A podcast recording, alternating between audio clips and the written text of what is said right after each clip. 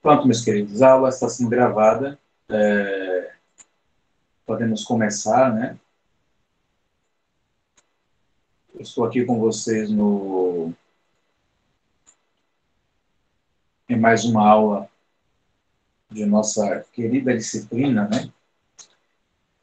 Pesquisa e Prática Pedagógica 4, nosso, nossa concentração, nosso espectro de estudo, né? Está ligado à avaliação escolar.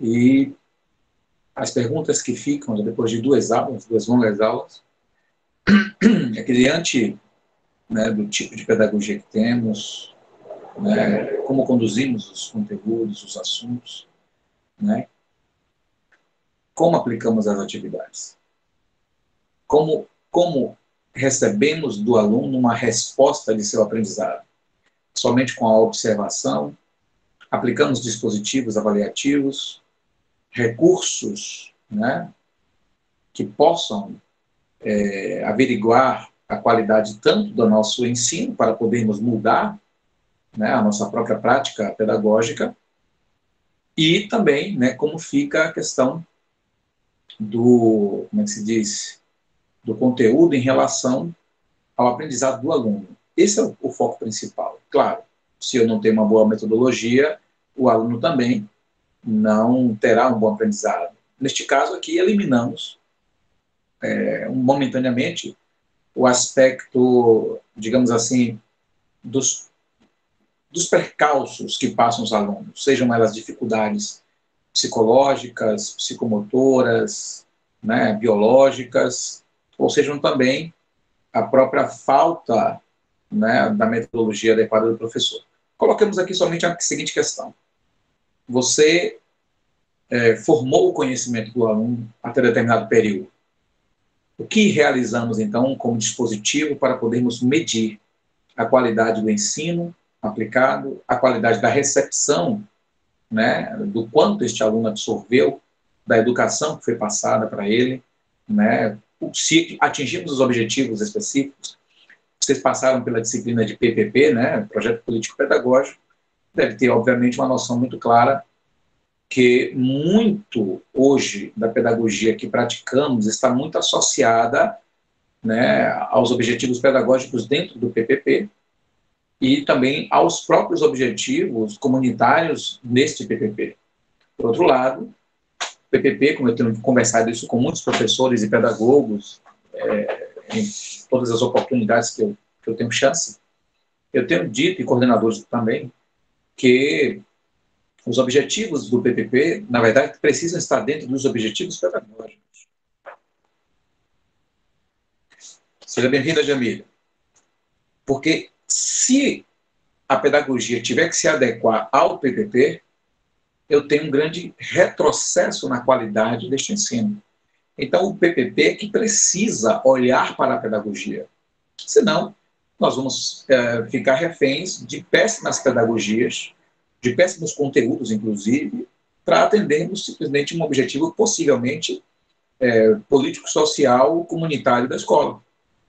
E isso não pode acontecer. Se isso acontecer, eu estou é, fracassando na minha missão enquanto professor, enquanto mestre, enquanto pedagogo.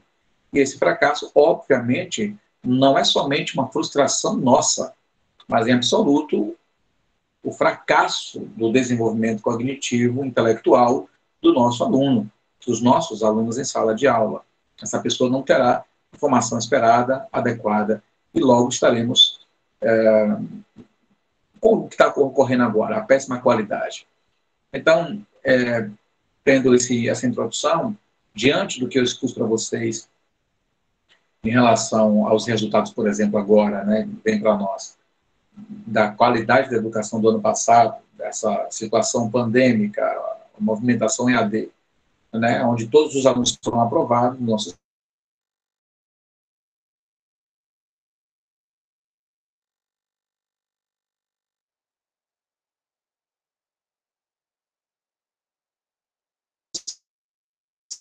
né? Quatro as melhores, de fato, foram as escolas particulares, porque essas têm dois, dois fatores interessantes. Né? Primeiro, essas escolas já estavam se preparando há muito tempo, pois elas utilizam sistemas há muito tempo. Então, os alunos já têm uma, uma demanda de atividades em sistema. Óbvio, também vem um outro fator. O outro fator é que, normalmente, os, alunos que estudam em escolas privadas é, têm pais que têm condições de manter uma boa internet em casa, de manter é, uma tecnologia específica para o filho, né, um smartphone, um, um, um, tablet, um notebook, mesmo que seja, não seja do filho, os pais têm. Então existe, né, uma, digamos assim, um acesso mais fácil à tecnologia para que se pudesse ter uma melhor qualidade de ensino nesse período de educação à distância do, da educação básica. Da educação básica, pois a educação à distância no Brasil já está bastante avançada no que diz respeito à educação superior. Né? Não me refiro aqui agora à qualidade dos professores ou não da educação à distância, mas unicamente ao acesso à educação à distância no ensino superior. Mas não é uma realidade na educação básica pública. E assim sendo, nós temos esse, esse resultado terrível que aconteceu e os alunos foram aprovados. Vocês são pedagogos de amanhã, estarão recebendo esses alunos das próximas férias né, todos aprovados, na verdade, sem nenhum tipo de índice de qualidade daquilo que foi aplicado em sala, a não ser o próprio índice da ineficiência da educação, neste caso, falando eu unicamente do nosso estado, da educação baiana. É, seja bem-vinda, Ana Cláudia. É, então, eu pergunto a vocês, podem me responder tanto no, é, como se diz, aqui no texto, tá? quanto ligando áudio, é, fazendo com que nós possamos escutar o que vocês têm a nos dizer, tanto no áudio quanto em vídeo. Eu queria ouvir de vocês, né? Quando, enquanto, eh, colocando em, em, realidade aquilo que você ensina, né, a busca pelo, pela qualidade do seu ensino, o aprendizado, né, o desenvolvimento do conhecimento em sala, claro, tocando na qualidade da pedagogia, como, também é, no assunto, né, como este assunto é ministrado, né, como este conteúdo é, é transmitido, é passado. Eu até comentava com vocês na aula passada, em relação à minha própria metodologia, quando eu vou ensinar disciplinas como história, geografia, né, as conexões necessárias que são que, que a, uma boa pedagogia exige para que o aluno aprenda adequadamente. Então, eu pergunto a vocês, não? vamos lá, participação hoje, né, para que possamos findar essa disciplina. É, como vocês veem os dispositivos? Como vocês avaliam a qualidade do seu, da sua pedagogia, do seu ensino em relação ao conteúdo que você precisa transmitir? Como olhar o aluno adequadamente e remover, tirar dele, obter dele, aliás, obter dele uma resposta satisfatória que para nós possa garantir que ele tem aprendido de fato. Né? Quais dispositivos? né, uma prova oral, uma prova escrita, dissertativa, objetiva, né, perguntas pré-estabelecidas, uh, trabalhos, que tipo, né, algum tipo de, como é que se diz, de coleta de informação, um seminário, né? há muitas maneiras de aplicarmos tudo isso. E isso tudo é variado, né? É, as metodologias, por exemplo, para a educação infantil, de se obter um resultado qualitativo na educação infantil, não tem, quase nada, não tem nada de fato a ver com aquilo que vai ser aplicado a partir das séries iniciais do Fundamental é, é, 1 e também das séries finais do Fundamental 1. Tá? Por exemplo, aquilo que se aplica na primeira e segunda e segundo ano não se aplica no terceiro, quarto e quinto. São diferentes, né? as exigências são outras. Como também quando se chega ao sexto ano, sexto ano já temos né, uma cobrança muito mais avançada em relação àquilo que foi aplicado no terceiro, quarto e quinto ano. E assim sucessivamente. Você chega ao, se, ao, ao sexto e sétimo muito semelhante, mas oitavo e nono você, você também tem uma aplicação maior de exigência. Óbvio que chegou ao ensino médio, nós temos uma noção ainda mais abrangente do que podemos é, exigir de nosso aluno. Então, eu quero agora que vocês respondam, nem que seja em texto, ou falando no áudio, ou abrindo vídeo, tendo coragem de se manifestar. Vamos lá? O que é que temos aí? Não me façam insistir, não.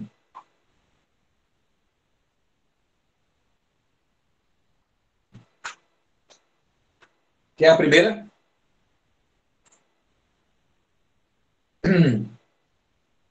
Eu vou chamar então por nome.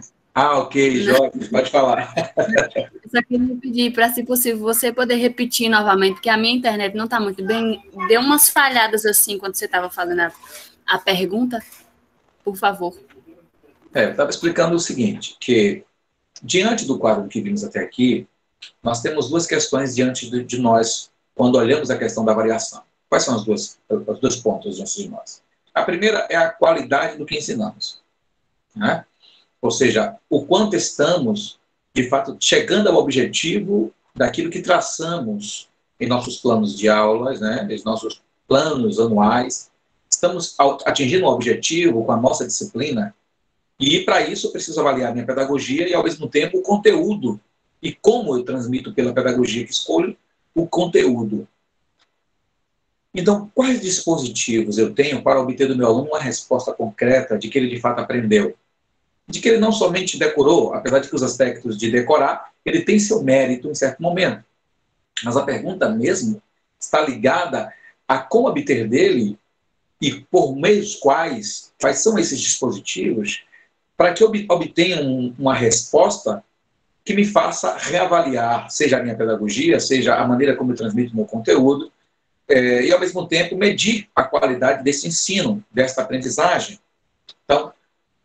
Quais são os dispositivos que devo realizar? Você pode focar aí é, na educação básica, seja ela fundamental 1, fundamental 2, médio, ou mesmo nessas que você sensivelmente você percebe que as maneiras de avaliar entre primeiro e segundo ano são distintas da maneira de avaliar, desculpem, ao terceiro, quarto e quinto ano. Então, eu quero de vocês uma resposta, né? Como você vê os dispositivos? Né? Trabalhos, provas orais, provas dissertativas, né, as próprias provas é, objetivas, normalmente hoje tem sido feito mais provas objetivas, é, somente a questões da dinâmica, somente a aplicação do lúdico, né, o desenvolvimento é, da própria retórica, esse é um aspecto que praticamente você não vê mais como uma, um dispositivo avaliativo o desenvolvimento retórico né, nas crianças. Né, como fazemos isso à luz da literatura?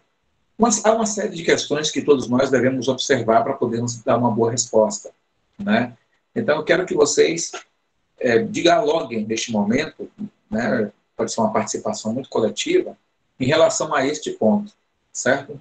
Então, o que vocês me dizem? Eu não sei se a Joyce ouviu tudo, porque caiu novamente, mas não sei se até onde ela ouviu, dá para ela responder. Joyce, os demais.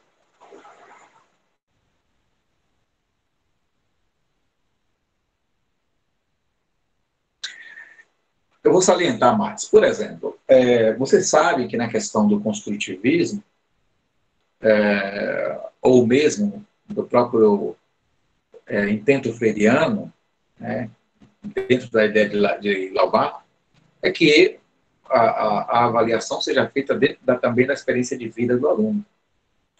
Só que, se a pedagogia se restringir a esse aspecto, esse aluno, toda a pedagogia, todo o objetivo que o professor vai, vai traçar, terá que se subdividir dentro da experiência de vida de cada um.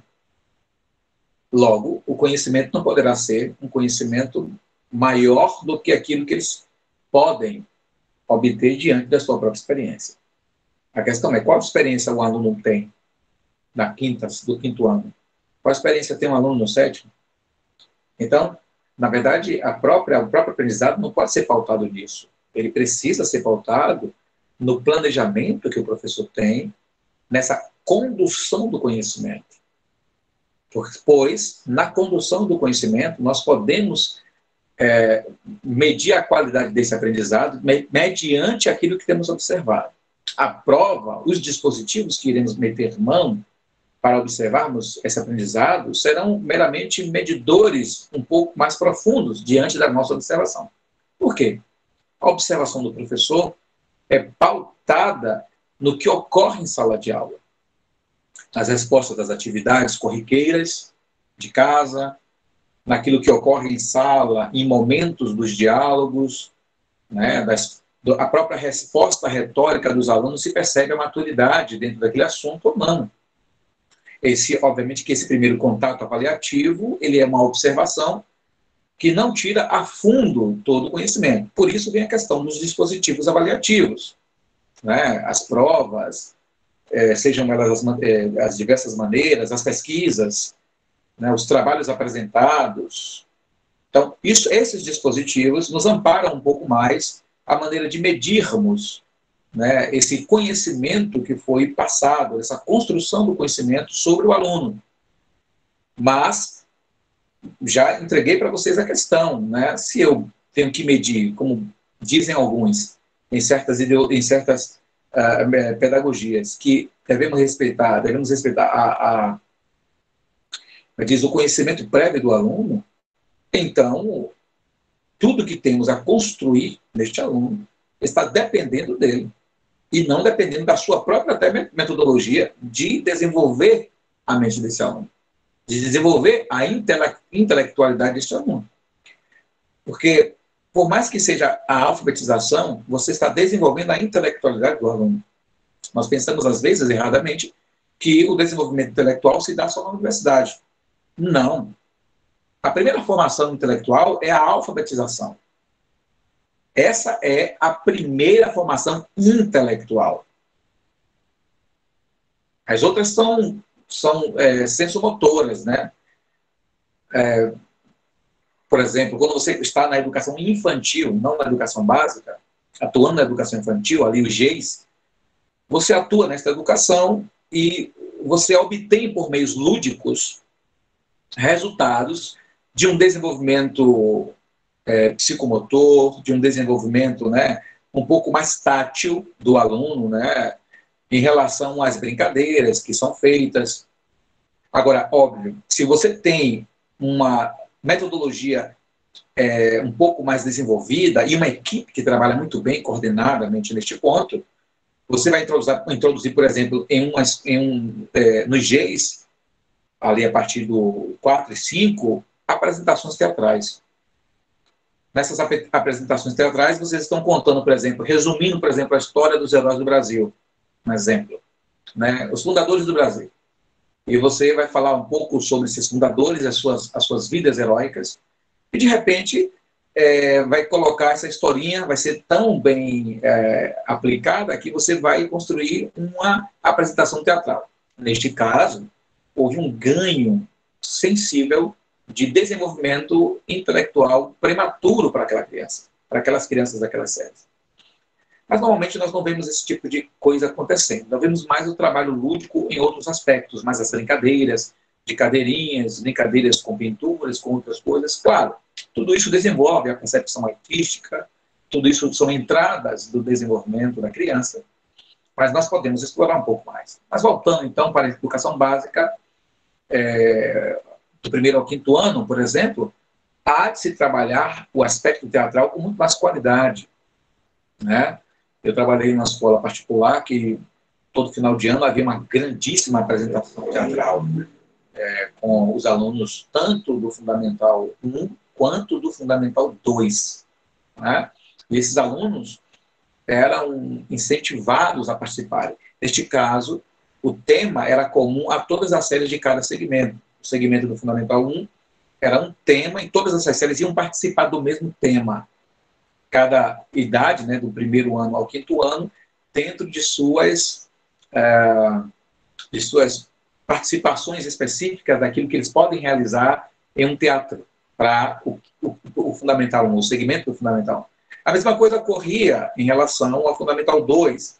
Então, só aí nós temos uma, uma realização significativa e também a própria avaliação retórica é percebida, porque os alunos precisam falar, eles precisam dialogar.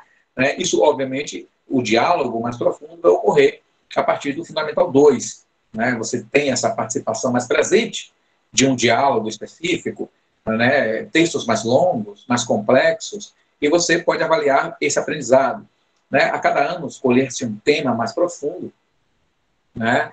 e isso vai melhorando né, a percepção dos alunos. Agora, quando você não aplica essas metodologias, o que ocorre? Para isso, os alunos têm que estar tendo um contato com uma boa e excelente literatura. Bem, acho que eu já falei demais. Eu quero ainda ouvir vocês para que possamos né, finalizar esse conteúdo. Então, vamos lá, mão na massa. Melhor dizendo, é, é, áudio para fora. Fala aí, vai. Fala ou escreve. Estou aqui olhando para ver se vocês estão escrevendo. Não estou vendo nenhum texto ainda. Então, significa que vocês vão falar, não é? Manda ver. Quem começa?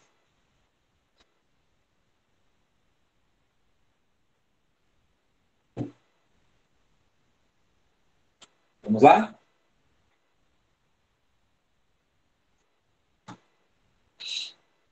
Vocês estão me ouvindo?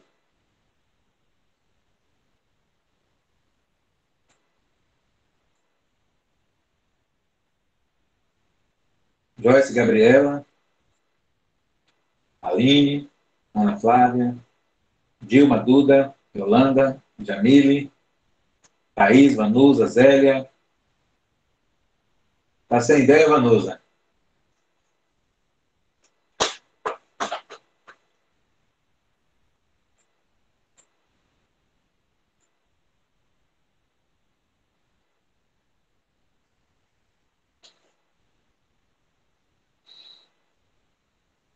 Quais são os tipos de avaliação, por exemplo, né, que nós podemos realizar? Que a questão, né, qual é a questão principal? A questão da avaliação é percebermos o que o aluno pode. É, é, a que ponto ele pode chegar, né? Então, por exemplo, nós estávamos falando na aula passada, principalmente sobre a construção do pensamento. O desenvolvimento do conteúdo em sala para que este aluno aprenda. E é de, diante desse desenvolvimento, daquilo que foi passado, que realizamos, os que realizamos as atividades, escolhendo os dispositivos adequados para medirmos a qualidade do que foi ensinado e a qualidade do que foi aprendido. Tá? Eu estou dando ponto aí para que vocês consigam né, ter uma ideia geral. Mas, por exemplo, é, eu preciso a, até planejar o meu, a minha própria avaliação baseado naquilo que eu consegui transmitir.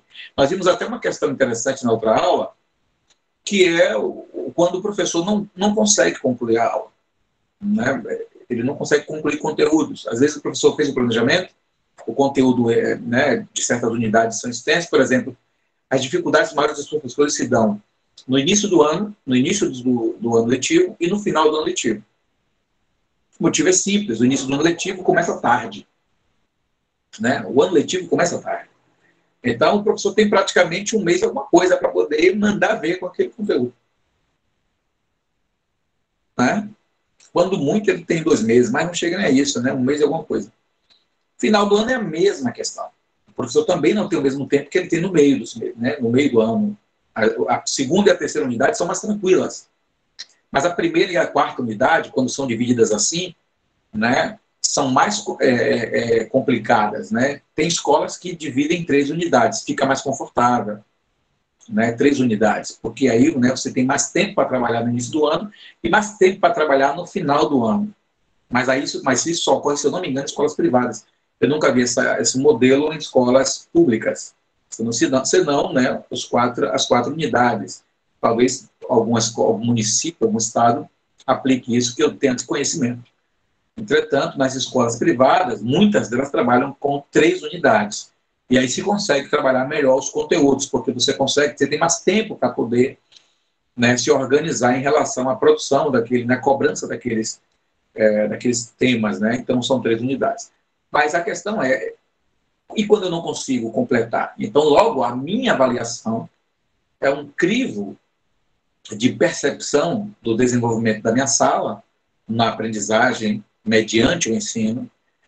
É, e esse, essa metodologia de percepção precisa estar dentro do quanto, dos limites do que eu ensinei. Né? E quando eu não consigo atingir os objetivos de conteúdo, por dois motivos. O primeiro, é, a sala não consegue ficar quieta. E segundo motivo, obviamente, é o fato de muitas atividades terem sido requisitadas por um PPP mal planejado. Né?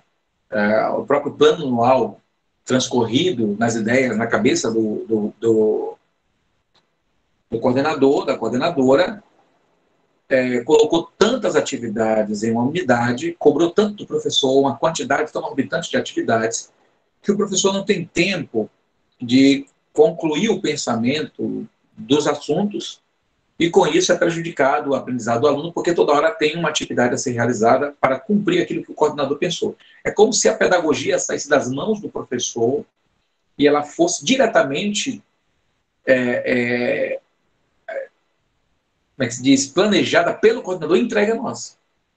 Sabe? Porque, na verdade, a pedagogia, é, a, a, atividade, a quantidade de atividade e as próprias atividades deveriam ser um critério do professor, do pedagogo, e não da coordenação. Tem, por exemplo, tem escolas, na verdade, a maioria, essa liberdade não existe. O professor é obrigado a realizar vários tipos de atividades, todas elas no mesmo período. Essas atividades todas são as mesmas, não de conteúdo, mas a mesma aplicação, o mesmo dispositivo escolhido para todos os professores em todas as séries. Às vezes com diferenças, quando existe uma questão de, é, é, de, de disciplina, muito distante da compreensão teórica. É o caso, por exemplo, do esporte, é o caso, por exemplo, de biologia no, ensino, no nono ano, que para escolas que aplicam já no nono ano, e no ensino médio, que tem que ter parte prática, né? física, neste caso, e, porém, é, as outras disciplinas, são, é, a maioria delas são teóricas. Então, essas disciplinas mais teóricas, elas se convergem em quantidade de atividades que podem ser aplicadas. Mas ainda assim, essa liberdade precisa estar na mão do pedagogo, né, e não do coordenador, pois é o pedagogo que sabe como ele vai desenvolver a atividade, o dispositivo, o mecanismo de obter o resultado do aprendizado do aluno em sala de aula por causa de sua observação e, ao mesmo tempo, a escolha do que seria melhor para perceber isto naquela sala que teve o mesmo conteúdo que a outra e, por motivos distintos, o professor sabe o que é melhor, o pedagogo entende o que é melhor. Nesse caso, é, há um erro muito grave quando os coordenadores assumem essa responsabilidade para si, tomando das mãos dos professores, né, dos mestres, dos pedagogos, este, esta, este caminho que deveria ser é, melhor perseguido por eles, né? de olhar o aluno, o quadro da, da sala, e com isso aplicar a melhor, o melhor dispositivo, ou os melhores dispositivos daquele período específico de conteúdo que foi ensinado. É, Vanusa colocou duas questões aqui, deixa eu ler aqui para todos. Professor, é essencial que o professor planeje a aula no decorrer do horário de aula ou não é o correto? Me perdoe, deixa eu ler de novo é essencial que o professor planeje a aula no decorrer do horário de aula ou não é correto? De maneira alguma, ele tem que planejar isso em casa. Esses dois planejamentos assim que são importantes. O professor precisa entender o objetivo que ele quer alcançar no final do ano. Né? Para isso, há uma relação entre ele e o PPP também. Claro, se é que esse PPP é construído com professores, com a participação dos professores, o que não ocorre na grande maioria das escolas, sejam públicas, privadas, no Brasil. Então, o, o professor precisa, o mestre, o pedagogo, ele tem que se planejar para o ano. Então, ele tem uma certa gama de conteúdos, né? de A a, a X, a Z, e ele vai chegar até aquele ponto. Só que ele precisa, com isto, é, é, fazer um planejamento dentro de como funcionam as, diz, o desenvolvimento anual, né? digamos assim o desenvolvimento anual. Então, o que, que ele vai fazer? Ele tem que subdividir este ano os conteúdos nessas quatro unidades ou três unidades. A escola funciona com três unidades, então tem que dividir os conteúdos anuais em três unidades. Ah, funciona em quatro. Ele vai dividir o, canto, o conteúdo anual em quatro unidades. Certo? Aí agora vem a questão. A unidade, ele tem quantas aulas? Ele precisa em cada unidade. Ele precisa pegar o conteúdo daquela unidade e planejar as aulas dessa unidade. O problema é que muito professor não o faz.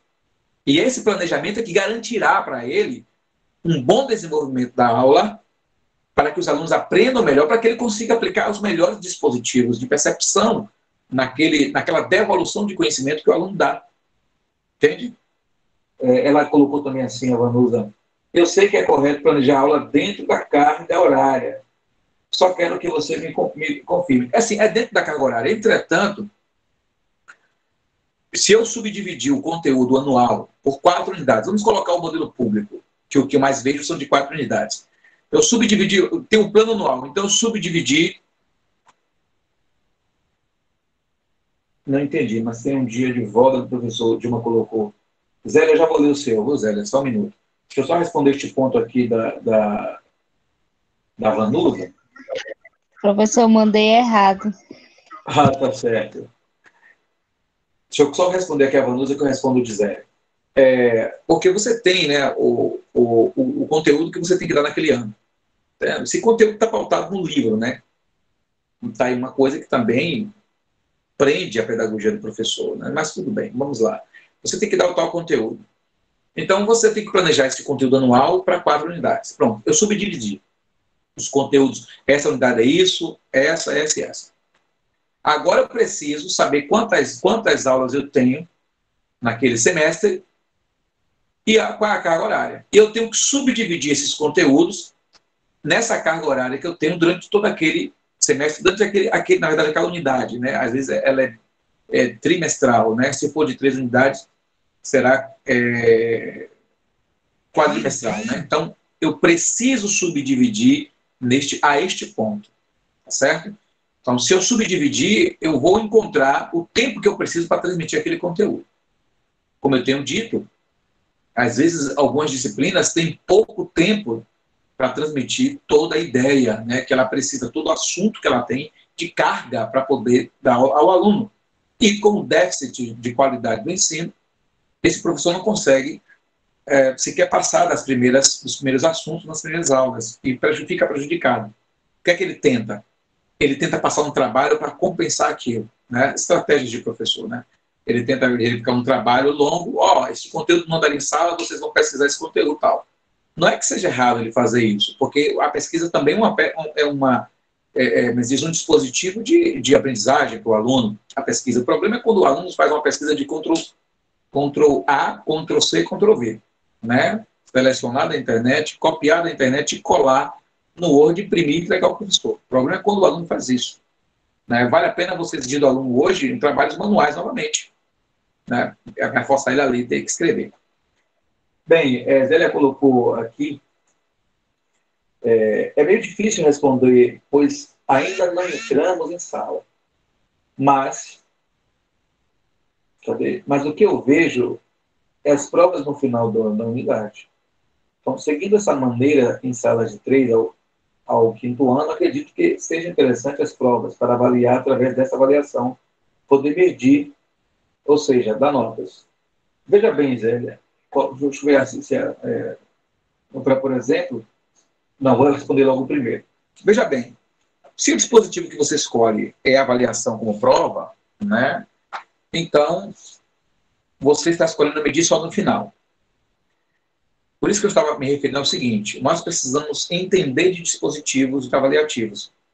Por exemplo, se você trabalha com respostas em sala de aula, desenvolvendo a capacidade do aluno de entender e, naquele mesmo momento, discutir o assunto, mesmo sendo eles do terceiro, quarto ano, você vai ter uma resposta mais observativa do desenvolvimento de cada aluno em sala.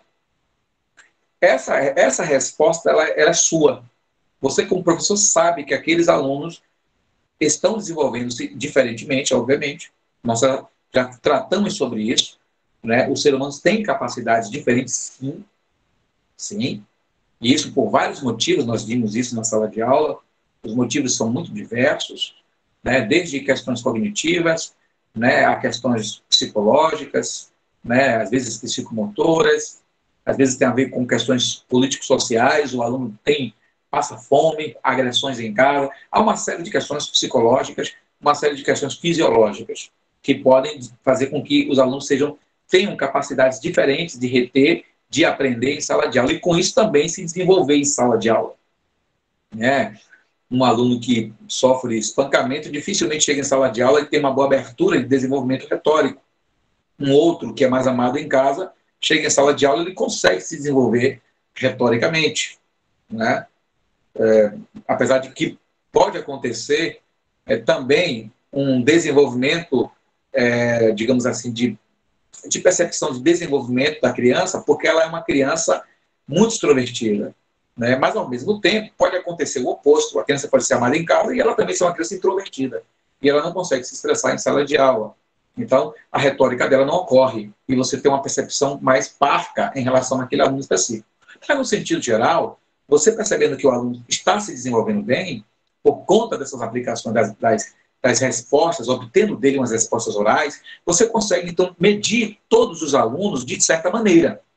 Agora, o dispositivo final, aquele que avalia a unidade, o fim dela, esse dispositivo, ele vai acontecer invariavelmente dentro da escolha do professor. Então, quando você diz para mim assim, eu quero escolher a prova, então significa que você pode estar preso à prova. A pergunta é, você está escolhendo a prova porque é o melhor dentro da sua pedagogia? Ou você está escolhendo a prova porque é um modelo comum a todos os professores? Você está me entendendo? Então, eu e você precisamos escolher o dispositivo melhor para cada turma. Talvez para aquela turma específica ela é tão bem desenvolvida que uma aula retórica deles para você, digamos assim, um seminário, vai acontecer hoje aqui no quarto ano um seminário, os alunos um tempo para fazer um seminário em relação ao, ao conteúdo. Você precisa, perceba muito melhor o desenvolvimento dele. A questão agora é a coordenação. A coordenação aceita esse tipo de dispositivo? A coordenação tem como tem como respeitar a sua escolha em relação ao dispositivo que está sendo colocado em prática? Então, é isso que tem que ser percebido né, é, por nós. Mas eu entendi a sua colocação. Eu espero que eu tenha respondido segundo aquilo que você colocou. É, ela colocou ainda assim, no pré, por exemplo, seria mais fácil usar um momento mais lúdico, com atividades orais, em cima do que foi trabalhado. É, por exemplo, essa questão do teatrinho, ela é bem interessante, entende, Zélia? Não sei se você chegou a ouvir o que eu falei sobre o teatro. O teatro ele é tão maravilhoso porque você nota, por exemplo, no EGEIS, principalmente os, os três últimos, os dois últimos ainda são melhores para notar isso. Mas, claro, a cada né, G você trabalha a ludicidade, porque ali não tem avaliação para medir a aprovação. Né? A avaliação ali, na verdade, é essa percepção mais mas de desenvolvimento é, motor, né, psicomotor, o desenvolvimento da fala, o desenvolvimento das respostas, né? E com, dessa maneira, deixa eu ver, tem mais aqui, dessa maneira você consegue é, é, obter mais resultado, tá certo? O teatrinho desenvolve neles uma capacidade impressionante é, dentro daquilo que vocês estavam concentrando os contos históricos. E nesse caso, nos Gs, vocês podem ter tempo suficiente para fazer um teatrinho duas vezes no ano, porque as histórias não precisam ser longas, são histórias representativas. Eles estão ali não para falar, mas para representar aquelas figuras, sejam né, de um conto de fadas, como, é, se diz, é, Chapeuzinho Vermelho, ou seja, um outro conto de fadas, o sítio do pica-pau amarelo, né? E aí você vai conseguindo ter uma resposta melhor deles em relação a isso. Deixa eu ver aqui o que Vanusa colocou mais. É porque eu trabalhava com uma professora que ela planejava no recreio da aula e, por, por auxiliar, não achava correto, pois ela era muito atarefada por ensinar 40 horas. Só que isso veio a facilitar a vida dela e não é o essencial para o, para o ensino dos alunos. É, é complicado, né? ela não vai ter uma boa qualidade de ensino. Isso aí está claro. Não, é impossível. É... E um detalhe, né? Quando você não tem uma qualidade do ensino, os resultados são terríveis. E você sabe. Kevin, deixa eu falar para vocês antes de ler a outra ponto de. A Zélia colocou aqui a sua resposta me ajudou a entender melhor. Ok, eu ainda quero ouvir também a colocação dos outros aqueles que queiram ligar o áudio, falar mais, escrever. Vamos lá, Joyce, você tinha alguma coisa na manga para falar, viu, Joyce? Estou de olho. É, mas tem uma questão interessante, é que o professor sabe quando ele está errado. Há uma questão bem interessante em relação a isso. O professor percebe quando a pedagogia dele não está funcionando. Ele sabe quando ele não tem alfabetizado bem. Ele sabe quando o conteúdo não está sendo aprendido ele tem conhecimento disso, porque ele está ensinando e ele está percebendo que o aluno não está aprendendo. Quando, eu não sei quantos de vocês já têm experiência em sala, mas os que já têm sabem do que eu estou falando. Mesmo que vocês ainda não tenham maturidade suficiente para notar muita coisa, vocês já sabem disso. Aqueles que vão para a sala, tenham isso em mente. Vocês mesmos vão chegar de várias aulas, vocês vão chegar em casa e vão dizer, nossa, como foi péssimo essa aula. Nossa, como eu não transmiti bem o conteúdo. Como ficou aquém o aprendizado dos alunos por minha causa. Vocês vão perceber isso. Né? E vocês precisam perceber. Porque é, são nesses momentos que você sente a necessidade de continuar aprendendo, de continuar lendo, de continuar pesquisando pedagogia, de continuar melhorando a metodologia, de continuar verificando os melhores dispositivos avaliativos. Tudo isso vai acontecendo. E todos nós vamos melhorando por causa dessas, dessa experiência de crescimento sendo pedagogo em sala. Certo? A Danusa colocou com certeza, até eu como auxiliar, eu sabia realmente como estava o aprendizado de cada aluno. É olha que você estava tendo uma experiência de auxiliar, né, Vanusa? Mas aquilo ali, mesmo aquela experiência de auxiliar, Vanusa, apesar desse termo auxiliar ser muito recente, você estava, sendo, estava agindo como um pedagogo em sala.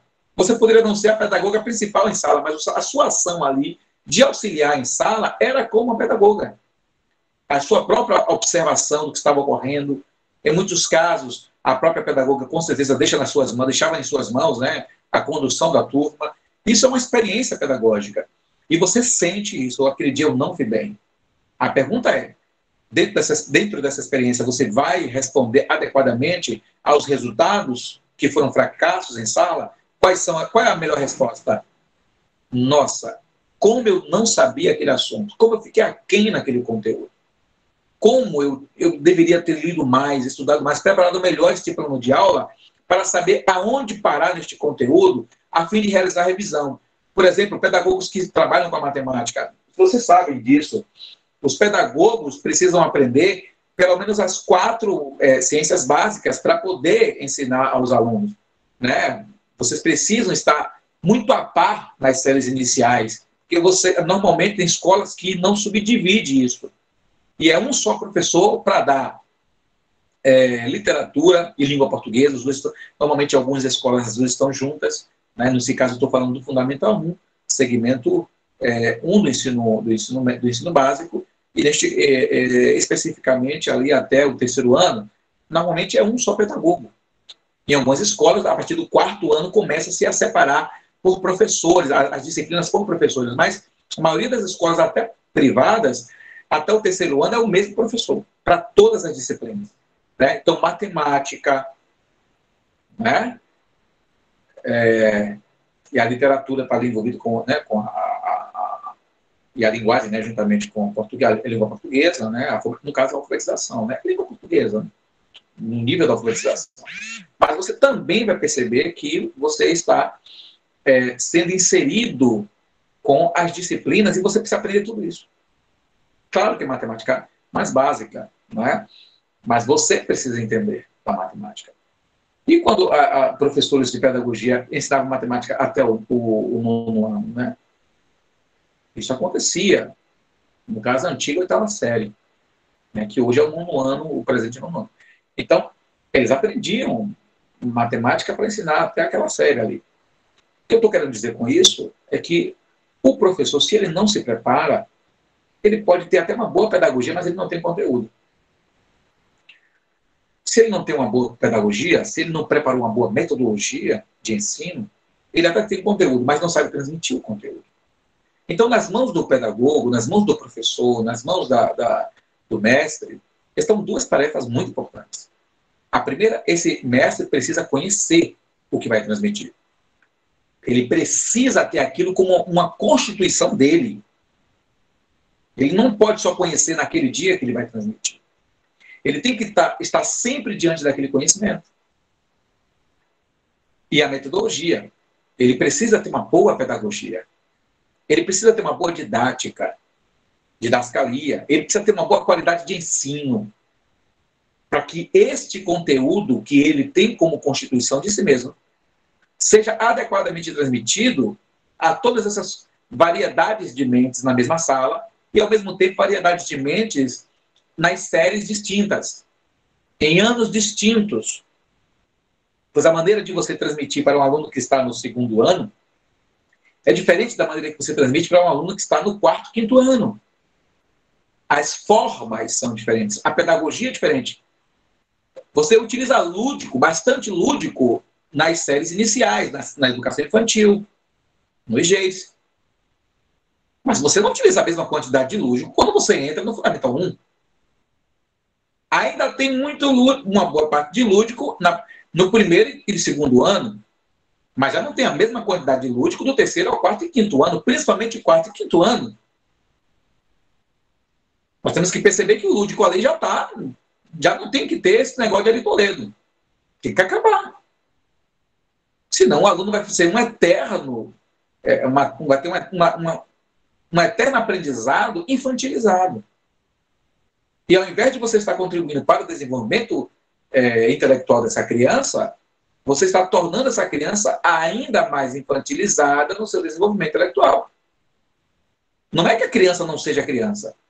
A questão é que existe um momento dela ser, dela de ser trabalhado nela o aspecto da sua da, de, dela ser criança, a realidade dela ser criança. Mas nós temos que perceber que ela precisa ser desenvolvida.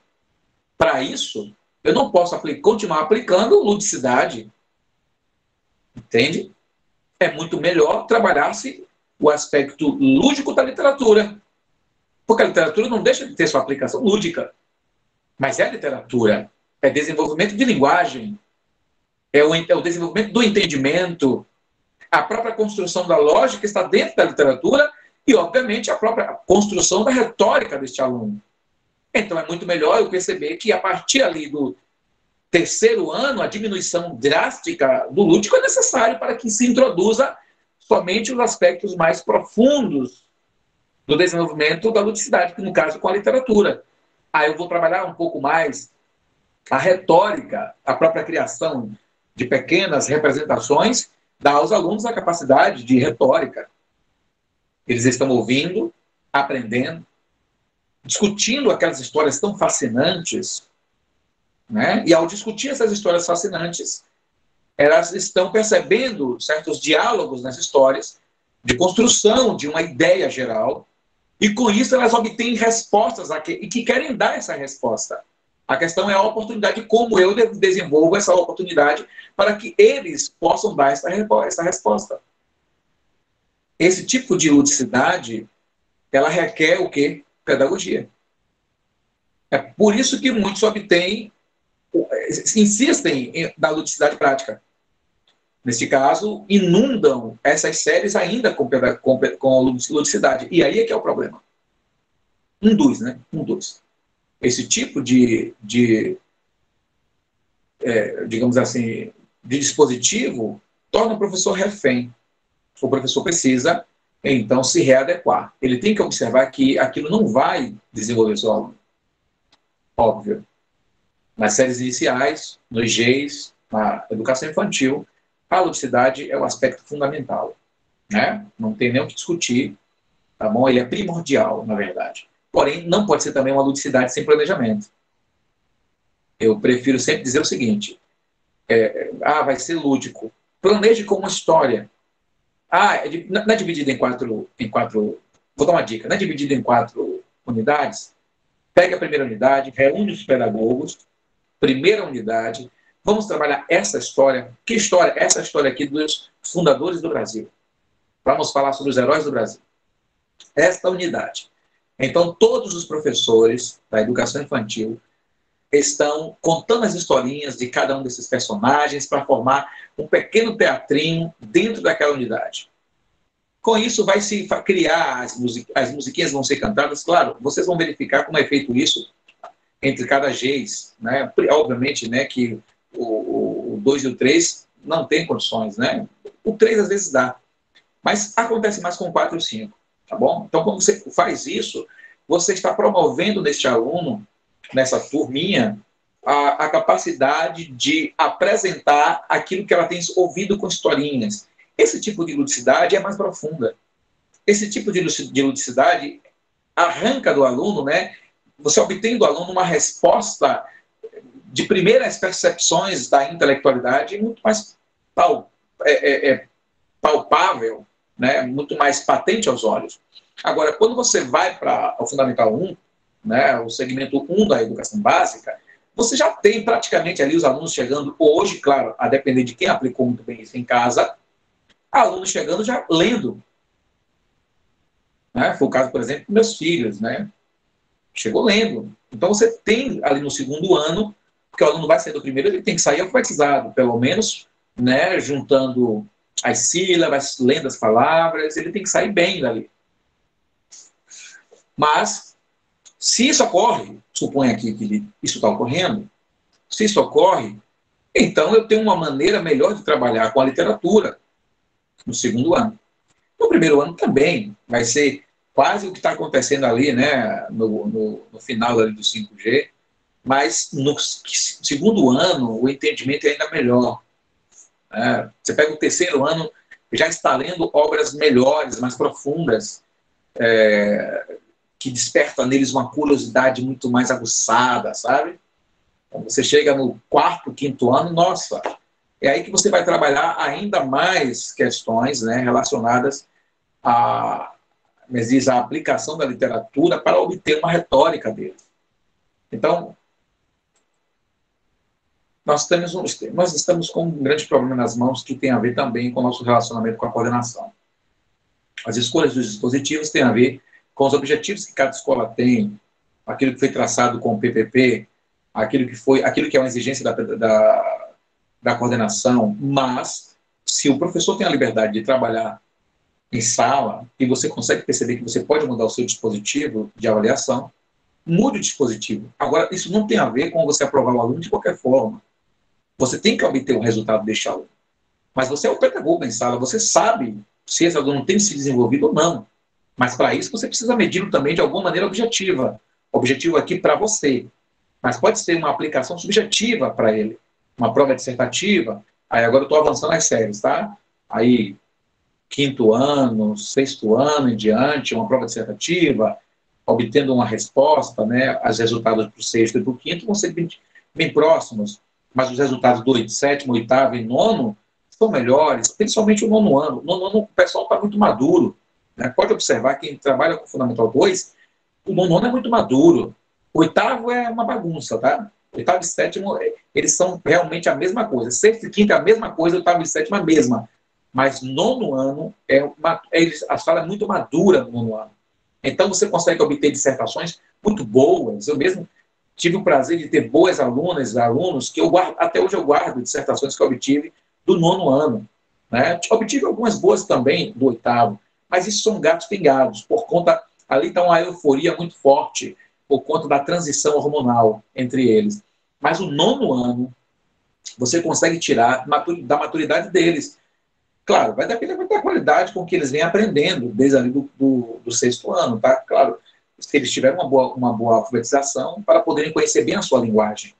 Eu boto, bato sempre nessa tecla. A linguagem é o ponto principal do aprendizado. E se eu não tenho uh, um entendimento adequado da linguagem, eu vou fazer besteira lá na frente, né? É, então, eu preciso ter uma boa linguagem. Para isso, o professor precisa entender que ele tem que insistir comigo na linguagem. É, isso seria uma boa pedagogia, né? Entender que a linguagem é primordial. Deixa eu ler mais algumas questões aqui. É... A Vanusa tinha concordado com a questão ali, né? Vanusa colocou novamente, com certeza. Eu ajudava muito os alunos ainda mais aqueles que tinham mais dificuldades. É, o papel da auxiliar em sala, né? Focar no, no aqueles que estão tendo alguma certa dificuldade, né? A Vanusa concordou também sobre o que eu estava falando há pouco, né? Sabe que cada necessidade de cada aluno é o pedagogo, de fato ele conhece essas dificuldades, né, Se ele está indo bem na aprendizagem ou mal. Sim.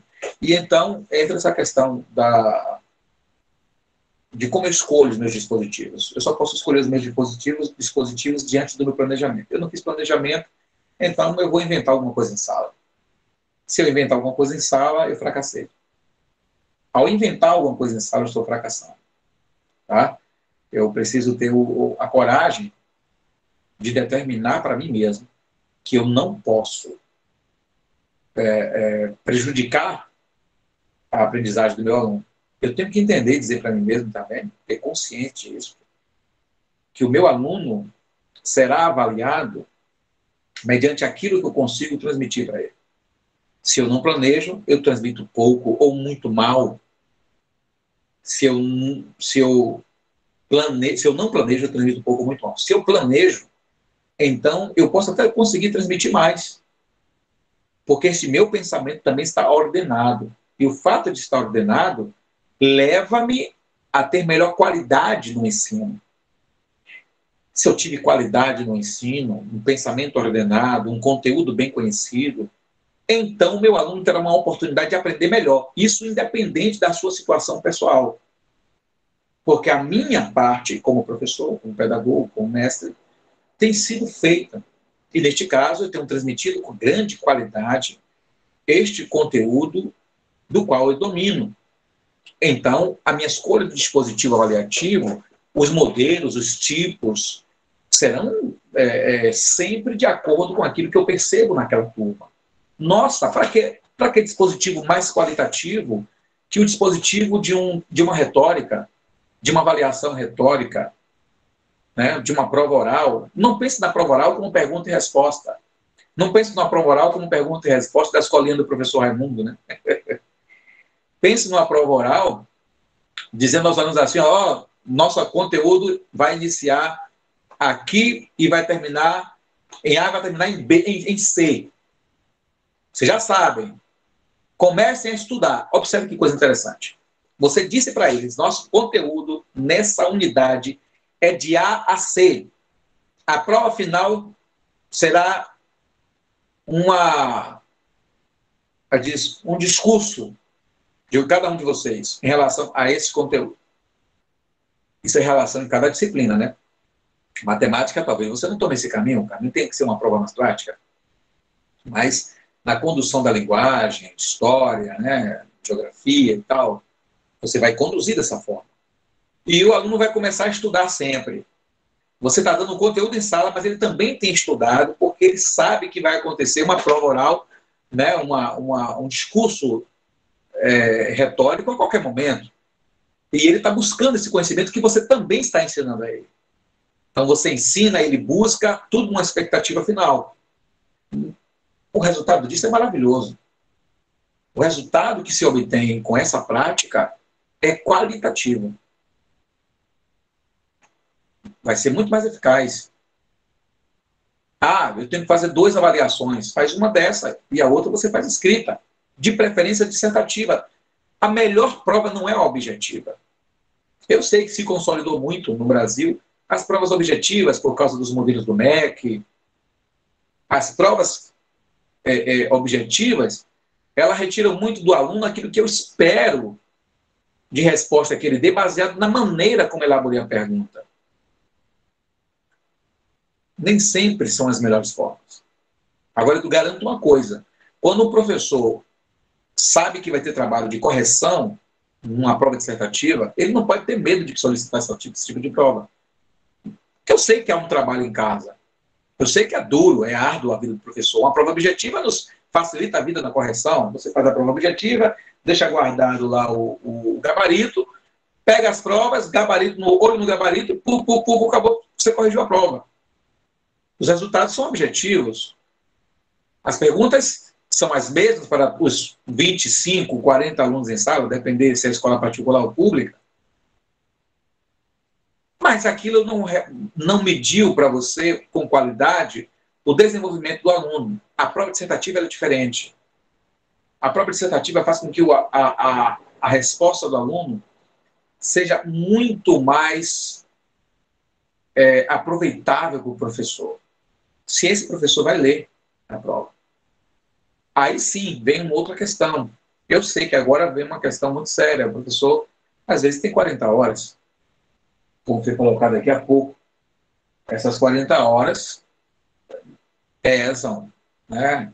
Só prova dissertativa, hein? aí o professor pede misericórdia, né? Para corrigir 40 horas. Sim, é verdade. Professores não ganham muito bem. É verdade. Não tenho dúvida disso. Mas a sua qualidade enquanto professor não é medida por quanto você ganha, é medida por quanto você entende o seu chamado como professor. Você é pedagogo, então a qualidade do que você ensina não depende do quanto você ganha. Claro, você tem direito a ganhar bem, eu tenho direito a ganhar bem. Mas a qualidade do como você ensina, a qualidade da sua pedagogia, não depende do quanto você ganha. Depende do quanto você entende do que é ser professor, pedagogo, mestre, né, magister. Então, é, é, fica essa questão aí, né, para avaliarmos. Agora, que tipo de dispositivo, né? Quais são as qualidades diferentes dos dispositivos? Então, eu preparo os meus dispositivos mediante o conhecimento que eu pude transmitir em sala.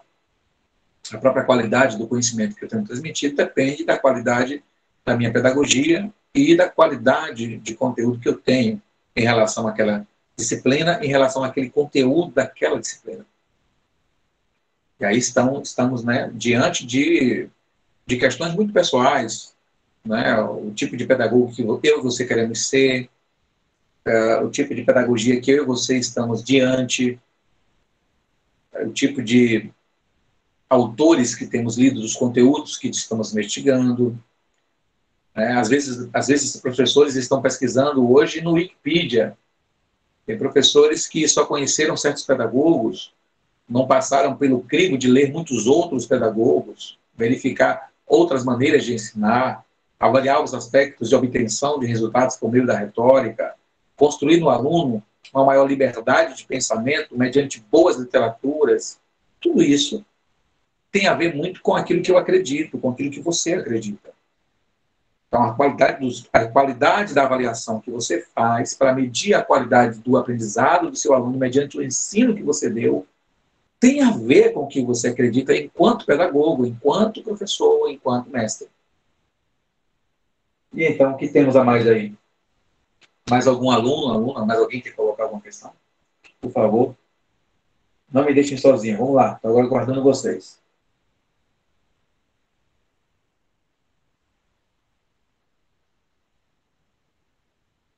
E então,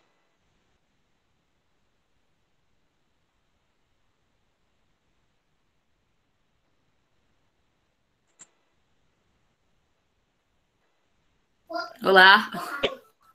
Olá, Joyce.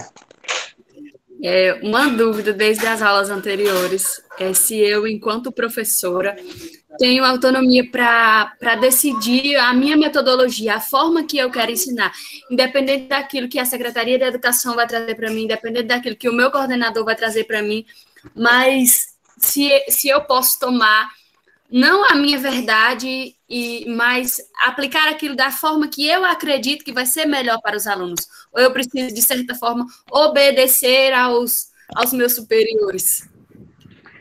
Muito bem, uma boa, excelente pergunta. É... Eu estava comentando parte disso, né, Joyce? E vale a pena é, continuar respondendo. Vocês estão me ouvindo? Eu, eu tive que colocar o fone aqui agora, por causa de alguns barulhos. Vocês me escutam? Só para poder continuar a resposta? Ótimo. É, então, vejam bem. Nas escolas públicas, e aí vem uma questão bem interessante. Nas escolas públicas, você pode reparar que normalmente a coordenação e a direção não implicam muito com o professor em relação a qual tipo de dispositivo avaliativo nós estamos realizando em sala. Já nas escolas particulares, privadas, elas implicam nesse sentido. E eu tenho experiência em ambos os ambientes. Esqueçam nesse momento as avaliações em faculdades, porque aí é uma liberdade muito do professor. Tá?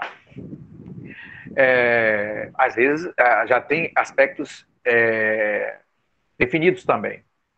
Mas, por exemplo, faculdades presenciais, é o professor que faz a avaliação. Ele, professor, que chega com a nota e ponto final. Mas EADs existem os aspectos né, das, das, das avaliações objetivas. Tá? Mas vamos lá, vamos para a questão da educação básica, que é a nossa questão aqui agora, é o nosso foco. Na educação pública, essa liberdade é dada porque não há, de fato, uma, um funcionamento correto e adequado da coordenação. Se a coordenação, de fato, tivesse um plano de, de avaliação, essa coordenação ia cobrar dos professores. O que eu defendo e que eu entendo é que o professor é que tem que ter a liberdade de realizar o dispositivo avaliativo, de escolher o dispositivo avaliativo, mediante o que ele percebe em cada sala. Às vezes você está ali no sétimo, dois sétimo anos, e você sabe, você mede retoricamente a qualidade da sala A, mas a sala B, ela não tem qualidade de aprendizado. E você aplicou a mesma metodologia em ambas. Só que aqui não houve uma boa qualidade de recepção. Então você sabe que o dispositivo avaliativo de ambas é diferente. Não confunda você diferenciar o dispositivo avaliativo da realidade de você ter que avaliá-lo. Porque, e também não confundirmos a avaliação como resposta é, de diagnóstico de aprendizado da avaliação formativa, é aquela que forma o indivíduo. Há uma diferença nesse caso, entendeu? Então, eu preciso sim obter uma resposta por meio de um dispositivo. Então, essa resposta por meio de um dispositivo, que vai me, me permitir avaliá-lo para poder verificar e medir a qualidade desse aprendizado dele, eu preciso então ter liberdade, porque só eu sei a qualidade da sala. Se uma escola pública, a coordenação estabeleceu o dispositivo ou os dispositivos, é um problema. Mas às vezes, é, é, pelo menos no meu conhecimento de escolas públicas, a maioria delas só diz que você deve realizar três avaliações, ou quatro avaliações por unidade, ou duas. Tem alguma, a maioria são duas, um teste e uma prova. Como vai ser o teste? Eles deixam aberto. Como vai ser a prova? Também deixam aberto. Você tem que gerar duas notas. Essas duas serão somadas e divididas. É assim que acontece na educação pública. As educações privadas contêm mais dispositivos, até às vezes são tantos, como eu estava falando, que prejudicam o aprendizado do aluno, pois o professor não consegue sequer passar bem o conteúdo para entendimento geral, que já tem que aplicar uma outra avaliação, isso e aquilo, uma série de coisas. Então, o, o, é, entretanto, não é que a escola pública faz isso porque ela entende que o professor tem que ter liberdade de avaliação porque ela não consegue acompanhar o andamento da coisa. Mas nesse quesito, o professor tem liberdade em sala de aula. O professor está tendo uma boa é, atuação em sala de aula, em sentido de ter liberdade de gerar o dispositivo que quer. Só que esse dispositivo não pode ser leviano. O dispositivo tem que ser o melhor dispositivo para aquela turma. E não um dispositivo que facilite para a turma só porque ela não aprendeu. Essa é uma outra questão. A questão é que o professor precisa perceber qual dispositivo para que exija do aluno a melhor resposta possível na percepção do desenvolvimento dele. Eu quero avaliar o quanto desse aprendizado do aluno. 70% me permite aprová-lo? 60%? 80%? O quanto eu quero que esse aluno chegue tem a ver com a minha, com a minha metodologia na transmissão do conteúdo que eu quero aplicar. O dispositivo me permite, então, perceber o quanto ele recebeu. Mas eu tenho maneiras variadas de aplicar o dispositivo para obter essa resposta. As maneiras variadas estão, têm que estar de acordo com aquilo que eu acredito, sem facilitar para o aluno. Observe, eu não posso facilitar. Eu não posso simplesmente é, é, é, prejudicar o aprendizado dele pautado na minha, na minha falta de escrúpulo. Né? facilitando para o aluno aplicar, é, realizar a prova só porque eu quero que ele passe. Isso não vai funcionar. Essa vai, na verdade, você está prejudicando o seu aluno. Ele vai chegar lá na frente, na próxima série, com dificuldade de linguagem, por exemplo, é, e não consegue compreender uma expressão. Ele não consegue entender outras literaturas que exigem mais de conhecimento linguístico. E com isso você prejudicou o seu aluno. Você acelerou ele e prejudicou o seu aluno. É...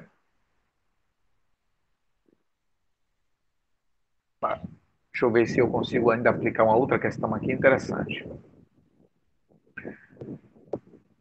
Nas escolas privadas, às vezes você tem uma unidade quatro dispositivos para poder aplicar, obrigados. As escolas privadas seguem um sistema, um modelo, e elas querem que todos os professores apliquem os mesmos modelos, com exceção daquelas disciplinas que eu estava falando, porque elas têm aspectos práticos. É o caso da educação física, é o caso é, é de música para escolas que, que dão música como disciplina, a química, física e tal. Então, mas elas aplicam quatro dispositivos. Ele pode até ser diferente dos dispositivos dessas outras, mas são quatro. Às vezes são cinco, seis, depende também da quantidade de unidade. Às vezes são três unidades, tem mais dispositivo. Só que isso, isso mata o professor, porque o professor está obrigado a fazer esses dispositivos, a aplicar. Em certo sentido, mesmo que a educação pública exijam dois dispositivos, você também está obrigado a fazer dois. E se você só queira fazer um? E se o outro dispositivo que você queira, na verdade, seja muito mais pessoal, seja muito mais uma avaliação sua em relação ao desenvolvimento da turma e cada aluno você percebe esse desenvolvimento? Uma outra questão em relação a isso é que muitos pais não entendem.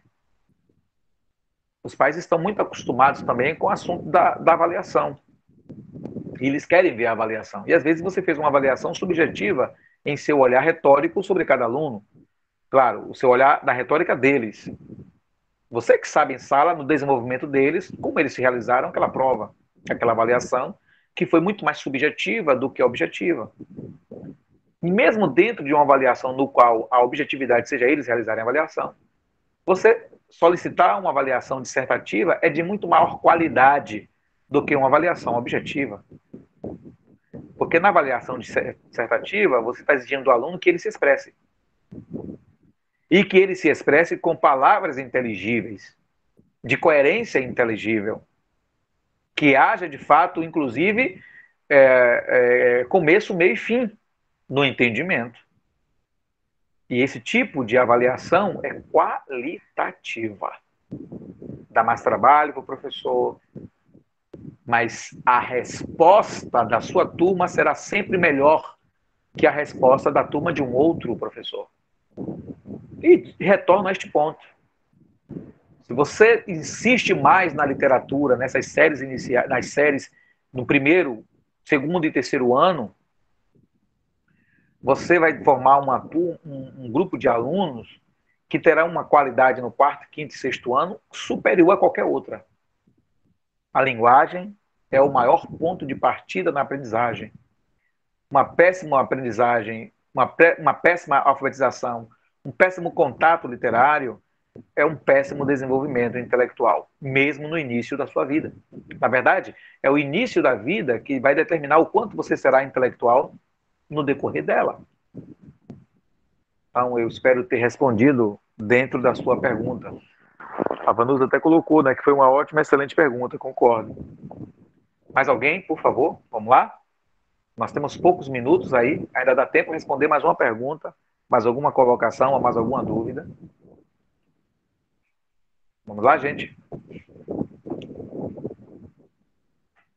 O que temos aí?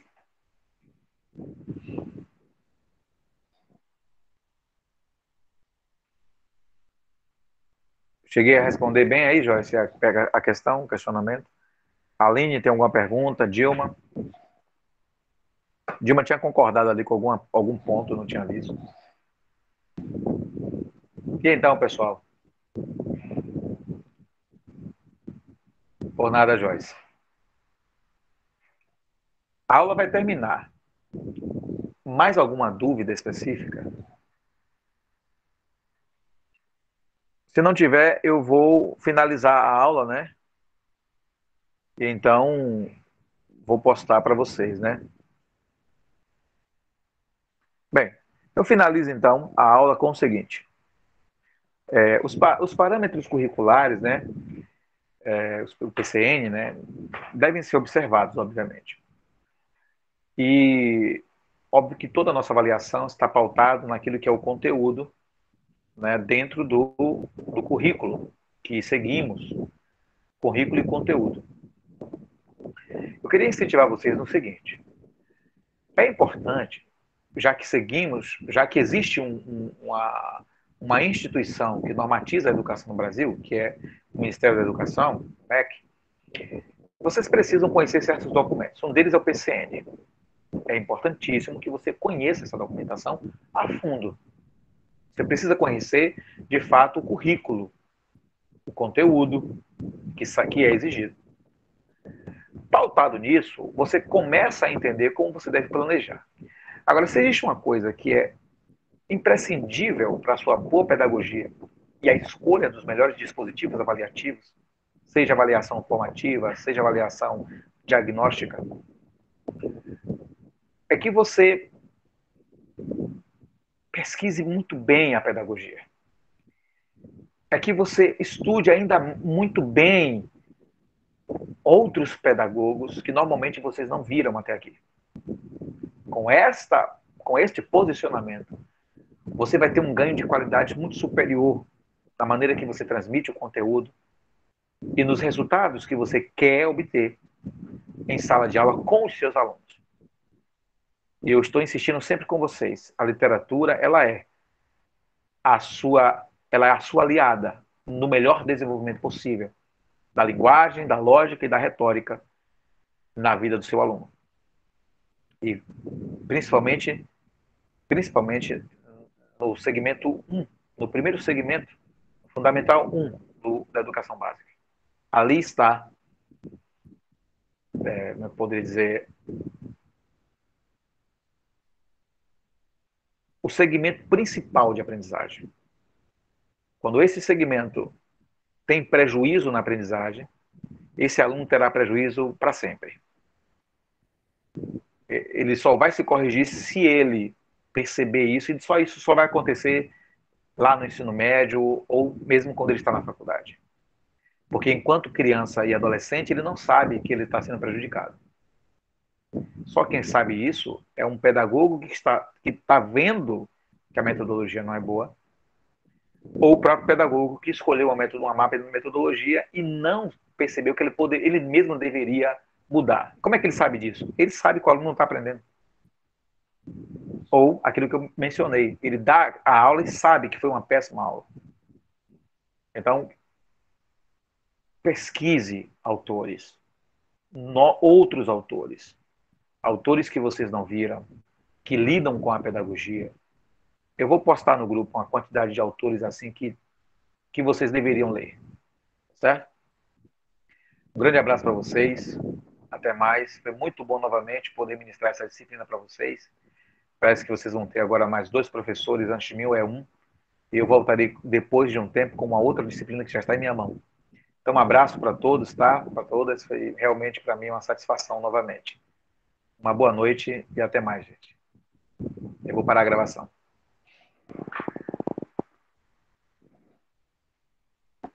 Obrigado, Gabriela. As aulas foram ótimas, né? Poxa, que bom. Vanusa, obrigado também pelo abraço, pelo por considerar isto. Jamile, Aline, Zélia. Boa noite a todos vocês.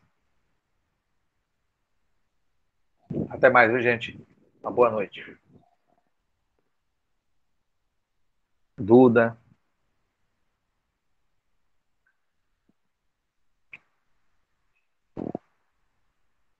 Que bom, Duda, que a aula foi boa.